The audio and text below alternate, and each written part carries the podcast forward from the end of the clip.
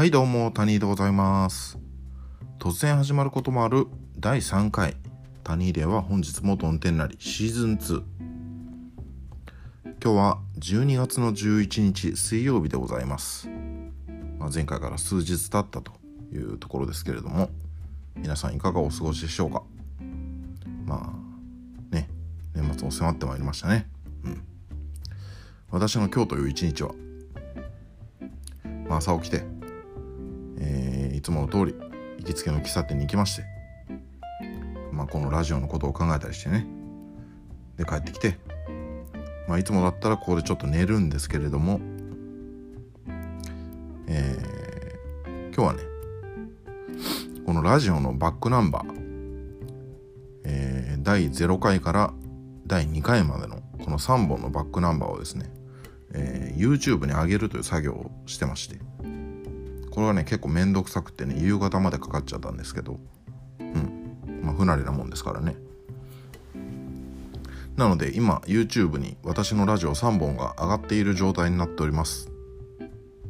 でチャンネル名はこのラジオの名前と同じく「えー、谷井では本日もどん天なり」というチャンネル名になっておりますので、えー気になった方は是非ともですね、えーチャンネルを登録していただいて、えーそっちでも、聞いてみてください。まあ内容は一緒ですけどね。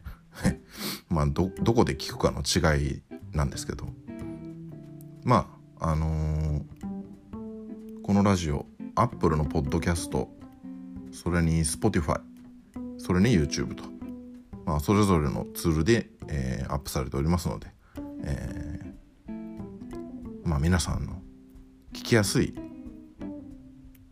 ツールを使って聞いていただけたら嬉しいです。はい。まあそんなタニーの話は置いといて、えー今日もメールが届いておりますので読んでいきたいと思います。えータニーのお悩み相談室のコーナーにメールが来てますね。ラジオネームおかず大好きボブキャット。はい、いつもありがとうございます。タニーさん、ボブは困っています。これはドラマーの永遠の課題だと思うのですが、冬に音楽スタジオに入る時の服装にです。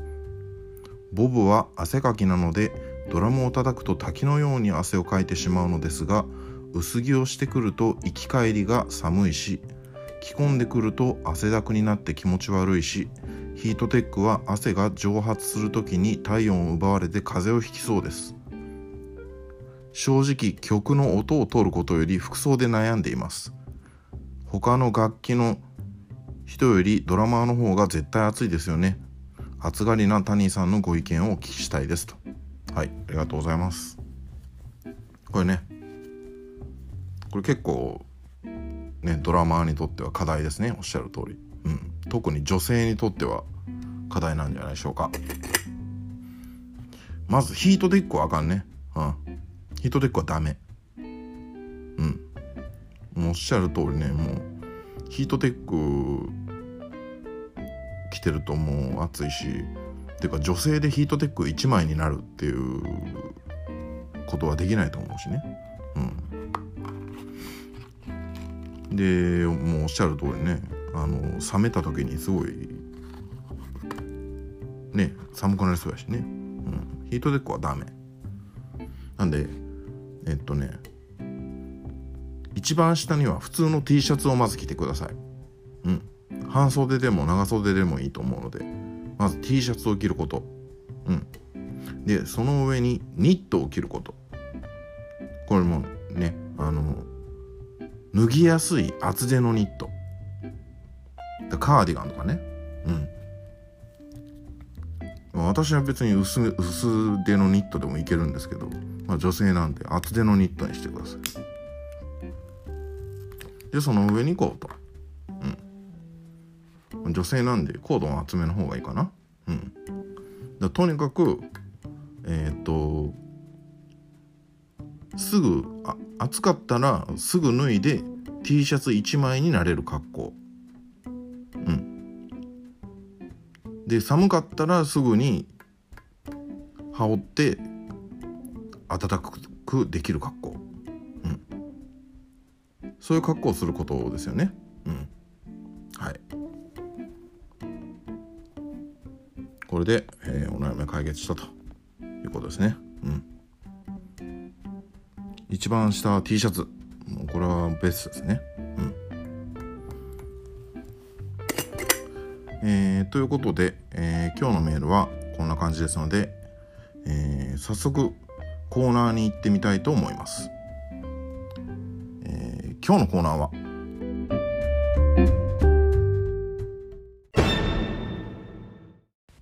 必聴。90年代リアルタイム世代がブリッドポップを総括してみた。はいこのコーナーですね。必聴。90年代リアルタイム世代がブリットポップを総括してみた、うん、今回はこのコーナーでいきたいと思います。でまずブリットポップって何なのかっていうところから話しますとまあ音楽が好きでねあの割と聴いてる方だったらご存知の方多いと思うんですけれどもまあ90年代にイギリスで発生した音楽ムーブメントのことですね。うん。で今ムーブメントって言ってみたら言いにくかったのでこれからはブームって言いますね、うん、音楽ブームね。でイギリスのロック黄金期の影響を受けた多くのバンドがデビューし音楽イギリス音楽界を盛り上げた。でこのブリッドポップは一時はアメリカなどにも広まった。まあ全世界的なブームになったわけですね。うん。で私ねこのブリットポップうん。ドンズバブリットポップ世代なんですね。はい。私今ギリギリ30代ですけれども、まあ、私が中学生の終わりぐらいから高校生にかけてこのぐらいの時期がブリットポップ全盛期だったんですね。うん。なのでその頃の時期はねそれこそブリットポップを聴きまくっていたのでうん。まあそんな私がリアルさリアルタイム世代である私がブリットポップを語って総括してみようというふうに思った次第でございます。うん、でもう少しこのブリッドポップについて説明しますと、まあ、90年代初めのイギリスではストーンローゼスとかを中心にしたマッドチェスタームーブメントが終わってニルバーナとかのねアメリカのグランジが流行してたんですね。うん、でイギリスのロックは停滞気味になっていた。ということでイギリス人たちはイギリスならではの気質とか伝統を持ったロックの復活を望んでいたんですね。まあ気に食わなかったんでしょうね。うん。やっぱりイギリスといえば、まあビートルズなり、ローリングストーンズなり、まあ伝説的なロックバンドを生んだ国ですからまあ自分の国のねあの、ロックがパッとせずにアメリカのグランジが流行しちゃってるっていう状況が気に食わなかったんでしょうね。うん。でそんな状況の転機となったのが、えー、1994年のことです。えー、ブラーのサードアルバムパークライフのリリース。これが一つと、えー、ニルバーナのカート・コバーンの自殺。これがもう一つ。この2つの出来事が大きかったんですね。うん、で、えー、カート・コバーンの自殺によってグランジブームは終わりへと向かった。で、えー、それに対して、えー、ブラーのパークライフは大ヒットする。うん。まあこのねパークライフの1曲目「ガールズ＆ボーイズ」っていう曲があるんですよねこの曲がブリットポップの始まりを告げたという感じが私はしますね。うん。まあ、ブリットポップのね始まりがまあどのミュージシャンどのバンドのどの曲どのアルバムだったかっていうのは諸説あるみたいなんですけどね。スウェードだって言ってる人もいるみたいですけど、まあ、私はやっぱりねこの1994年やっぱりこのブラーのアルバムのリリースとカート・コバーンの自殺が重なった、うん、グランジブームが終わってでそれでえー、パークライフがヒットした、まあ、そこがやっぱり転機だと私は思ってるので、うん、やっぱりこのパークライフがブリットポップの始まりだったんじゃないかなと私は思いますね。うん、でその後を追うようにオアシスがファーストアルバム「Definitely Maybe」をリリースしてデビューする。でここからブラー VS オアシスの構図が出来上がっていくわけですね。うん。まあひねくれポップサウンドそして中流階級のブラキャッチーなメロディーそして労働者階級のオアシス、まあ、この両バンドの違いね階級の違い音楽性の違いこれをマスメディアが大きく取り上げましてまあ、いつしかブリッドポップという言葉が誕生したという感じですね。うん。まあそんな中で多くのレコード会社は後を追うように新人バンドを次々とデビューさせた。うん。そしてブリットポップが盛んになっていくわけですね。うん。でまあブリットポップのバンド代表的なバンドをまあ考えつく限り、まあ、ざっと上げていきますと、まあ、まずはスウェード、まあ、スウェードはまあブラーより少し前から売れてる感じですけどね。売れてた感じですけどね。でパルプ。レディオヘッドザ・バーブシャーラタンズプライマルスクリームマニック・ストリート・プリーチャーズステレオフォニックススーパーグラスブルートーンズクーラシェイカーオーシャンカラーシーンなどなど。まあ上げていったらキリがないんでねこんぐらいにしときますけど。まあプライマルスクリームとオーシャンカラーシーンはねあのブリットポップ以前から活動してたのであれなんですけれども。まあやっぱり脚光を浴びたのがねブリットポップの時期だったっていうことでまあこの中に含めてます。まあ、これらの中で当時私がよく聞いていたのはブラーオアシスレディオヘッドザ・バーブプライマルスクリームブルートーンズクーラシェイカーあたりですかね。うん。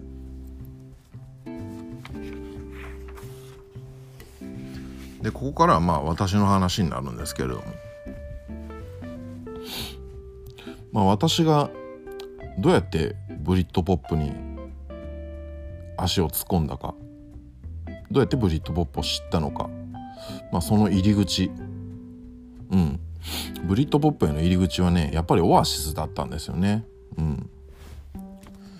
まあ中学生ぐらいの時に、まあ、ニルバーナとかのグランジを聞いてましてね。でそれも大体飽きちゃってた頃になんか新しいのないかなと思ってね、まあ、CD やうろついたりして、まあ、探してたんですけど、まあ、そんな時にオアシスのファーストかな？うん。を聞いて、もうこれだと思ったものですよ。うん。もうキャッチーなメロディーで、なんか勢いがあってね。うん。これだと思いましたね。うん。で、私が高校生の頃はね、あの、ブリッドポップはもうまさに全盛期に入っていたので、もう小遣いを全部はたいてね CD を買いまくってましてね。もういいバンドが次々に出てくるのでもう楽しくてしょうがなかったっていう記憶ですね。うん。まあそれこそさっき挙げたようなバンドですけどね。うん。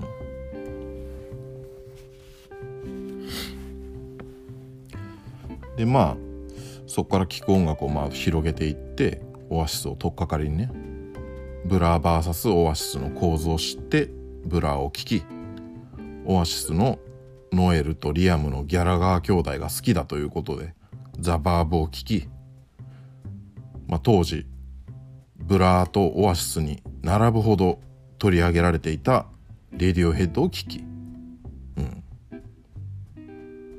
まあ、特に聞いたのはやっぱりこの4バンドですね。ブラーオアシスザ・ヴァーヴレディオヘッド。うん。これはもう本当にね高校生の頃それこそ聞き狂ってましたね。うん。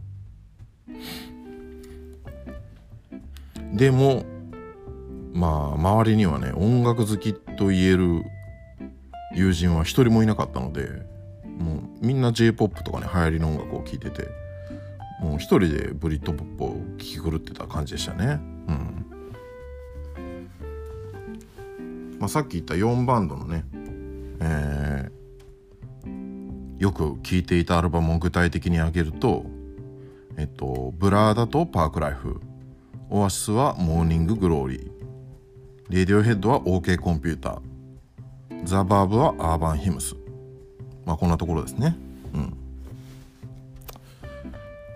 でモーニング・グローリーの名前が出てきたのでねこれも忘れられないのがブラーの4枚目のアルバム「ザ・グレート・エスケープ」とオアシスのセカンドアルバム「モーニング・グローリー」の対決ですよねこれも忘れられないですねうんメディアが大きく取り上げましたんでもうこの対決には胸が躍ったもんですよ。うん。ブラーもオアシスも両方好きやからね。うん。まあ結果はご存知の通り、モーニンググローリーの大勝利。まあこれはね、結果的に全世界で2000万枚以上も売り上げているという、もう超、超大ヒット作となったわけですけれども。うん。まあ、グレートエスケープもね、別あのー、いいアルバムなんですけどね。うん。カントリーハウスとかかっこいい曲も入ってますしまあ結果はモーニンググローリーの大勝利だったと、まあそんな感じでまあブリットポップをね高校生の頃に聴き狂ってたんですけどそんな中にそんな中でえっと1997年にブラーが5枚目のアルバム「ブラー」まあ、バンド名そのままのブラーというアルバムをリリースした。で、その内容が今までのブラーではなかったんですね。うん。完全なオルタナティブロック。いわゆるじゃない方のロックね。うん。このオルタナティブロックになっていて、で、さらにね、フロントマンのデーモン・アルバーンが、ブリットポップは死んだとか発言しちゃうんですよね。うん。で、これが、そのブリットポップのブームも下火になっていた頃だったので、まあこの発言もあってね、ブリットポップは終わりを迎えていったという感じですね。うん。で、今考えると、あの、ブリットポップっていうのは、ブラーのパークライフに始まって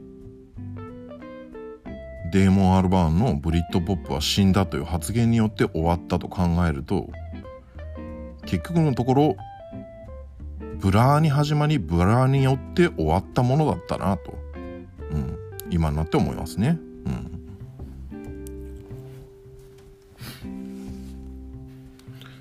で私はねあのー、まあ高校出てからあのー大学に入ってすぐに軽音サークルに入ったんですけどね。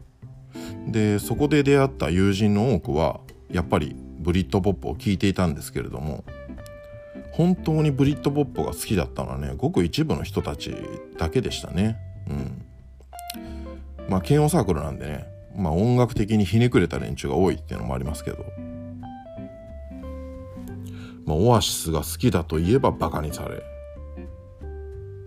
ブラーを好んで聴いてる人もほとんどいない。そんな状況がね、信じられなかったですよね、当時は。はあ、いや、オアシスもブラーもあんなにいいのにと。まあ、その中で、まあ、評価されていたのは、まあ、サークルで評価されて好まれていたのは、レディオヘッド、プライマルスクリーム、オーシャンカラーシーンといったところだったと記憶してます。まあ、オーシャンカラーシーンはね、あの、リバーボートソングっていう有名な曲があるんですけど、まあ、これだけ流行ってたかなっていう感じはしますけどね。うん。まあでもこのバンド、これらのバンドは、まあいずれもブリットポップ全盛期に脚光を浴びたバンドなんですけれども、まあ、他のバンドとはちょっと一線を画してるかなというバンドですね。うん。プライマルスクリームとオーシャンカラーシーンはブリットポップ以前から活動してましたしね。う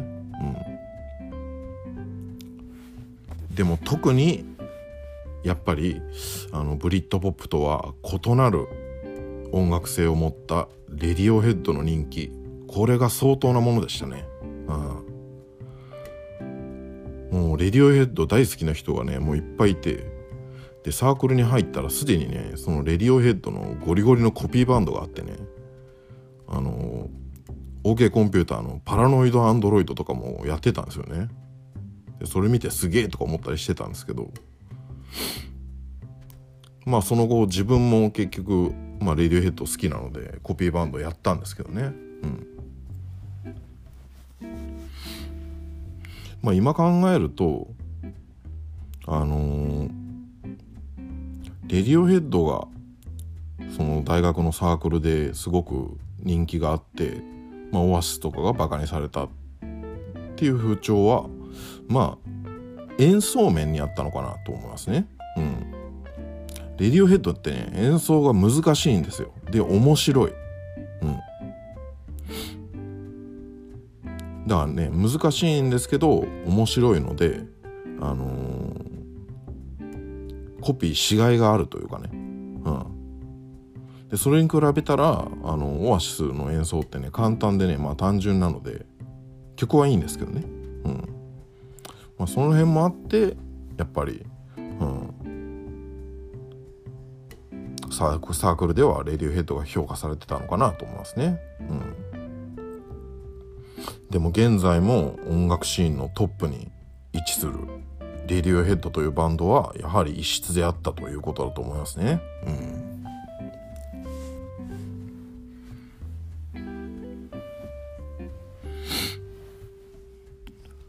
でまあ今私は今どうかというとまあ今でも前述した4バンド、まあ、ブラーオアシスレディオヘッドザ・ヴァーヴこの辺りは好きですし、まあ、その作品も聴いてます。特にやっぱり先ほど挙げた4枚ですかね。ブラーのパークライフオアシスモーニンググローリー。あオアシスは最近はファーストの方が好きかな、うん、ディフィニトリーメイビーの方が好きかもしれないですね。うん。なんか最近になってねロックロックンロールスターがなんかかっこいいなと思ったりして。あとはレディオヘッドだったら OK コンピューター。ザバーブのアーバンヒムスと。この辺りの4枚。でこれを今でも好きだと。今でも聴いてるっていうことはまあそれによって自分の趣味が悪いとも思ってないです。うん。まあその他のバンドはねあまり聴かなくなりましたけれどもブリットポップっていうブームの中でポッと出たバンドといって片付けてしまうにはもったいないバンドがすごくたくさんあったなという感じですかね。うん。まあキャッチーなメロディーを持つブルートーンズであったりとかまあインドに傾倒した音楽性を持った、まあ、これも結構異質なクーラーシェイカーとかね。うん。ちょっとポットでバンドっていうにはもったいないようなバンドがやっぱり結構ありましたよね。うん、でそれに対して2000年代に入ってからのイギリスのバンドバンドといえば何が思い浮かぶかなと思って考えてみたんですけどまあざっと挙げるとコールドプレイとかアークティック・モンキーズとかザ・ミュージックとかフランツ・フェルディナントとかこの辺りかなと思うんですけどね。私、まあ、この辺りあらかた聞いてますけれどもやっぱりねいずれもブリッドポップ全盛期に脚光を浴びたバンドに比べれば力不足かなと私は思いますね。うん。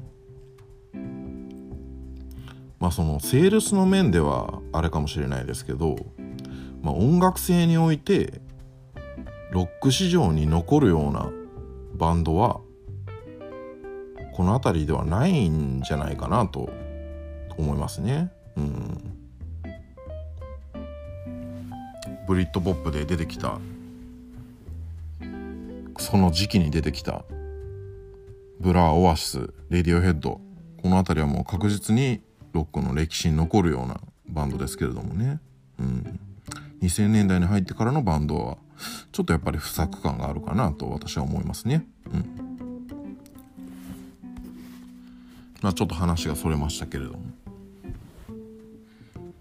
えー、総括いたしますと。リアルタイム世代が体験したブリッドポップとは？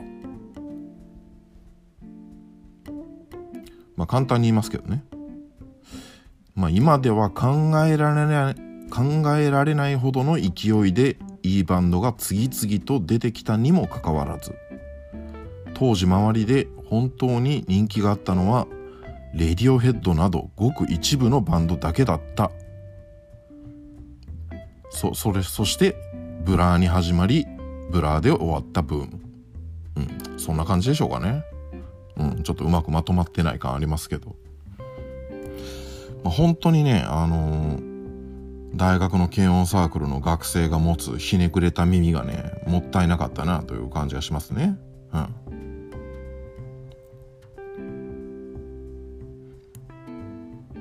やっぱりねやっぱり、うん、今聞いてもいいんですよねブラオアシス。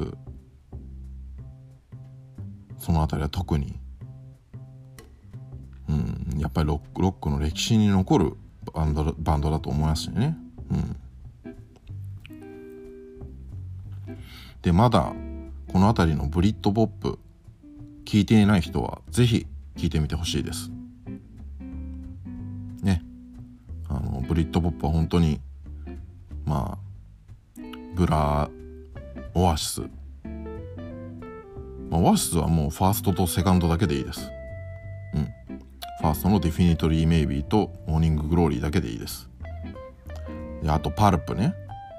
パルプはもうコモンピープルだけでもいいです。コモンピープルっていう曲。うんこれめっちゃかっこいいんだよね。あとはザ・バーブ。これはアーバンヒムスってアルバムだけでいいです。なんだったらビタースイートシンフォニーっていう曲だけでもいいです。うん。など、まあ、かっこいいバンドにね、ブリットポップ溢れてるんですから、ぜひとも、えー、一度聴いてみてほしいという感じでございますね。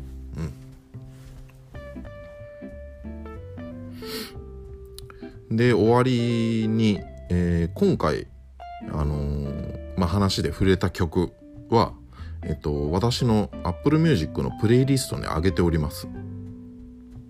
で、プレイリスト名は、ラジオの名前と同じ、タニーデーは本日もドンテンなりというプレイリストになってまして、検索したらすぐ出てきます。公開してますんでね。なんで、気になった方はそちらで曲を聴いてみてください。まあもちろん私のプレイリストでなくても、Apple Music とか Spotify で検索したら出てくると思うので、そちらで聞いてくれてもいいですけどね。うん。えー、そんな感じで、えー、コーナー90年代リアルタイム世代がブリッドポップを総括してみたでした。うん。まあなんか総括というかまあなんかねだらだら喋った感じになりましたけれども、うん、総括あんまできてない感じがしますけどまあしょうがないですね。うんえー、最後にメール募集しております。アドレスはタニーデイアットマーク gmail.com tunnyday アットマーク gmail.com です、えー、コーナーが4つありまして1つ目はタニーのお悩み相談室。これはタニーがお悩み相談に乗るという単純なものです。2つ目がタニーのカツ。カツを入れるのカツ、えー、身の回りのタニーにカツを入れてほしい出来事や勝つか否か判断してほしいこと。そんなようなことをメールに書いて送ってください、えー、3つ目が思っちゃったんだからしょうがない。まあなんだか思っちゃったようなことをできるだけ簡潔なメールで送っていただくという、まあ、某ラジオのパクリですね。で4つ目が戦わせたいんだからしょうがない。まあ戦わせてみたい人あるいは物を何々 VS 何々という形で、えー、簡潔にメールで送っていただくという、まあ、このコーナーは前回ね第2回でやりましたのでそれを聞いていただくとどんな感じかわかると思います。というところで、えー、お送りしてきました。第3回。タニーデーは本日もどん天なり。シーズン2この辺りで失礼したいと思います。